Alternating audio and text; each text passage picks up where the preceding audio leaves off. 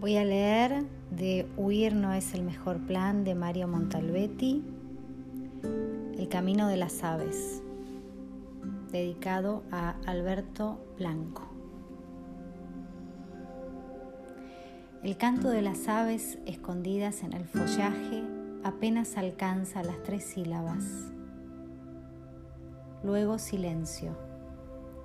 Luego otra vez alcanza las tres sílabas luego silencio.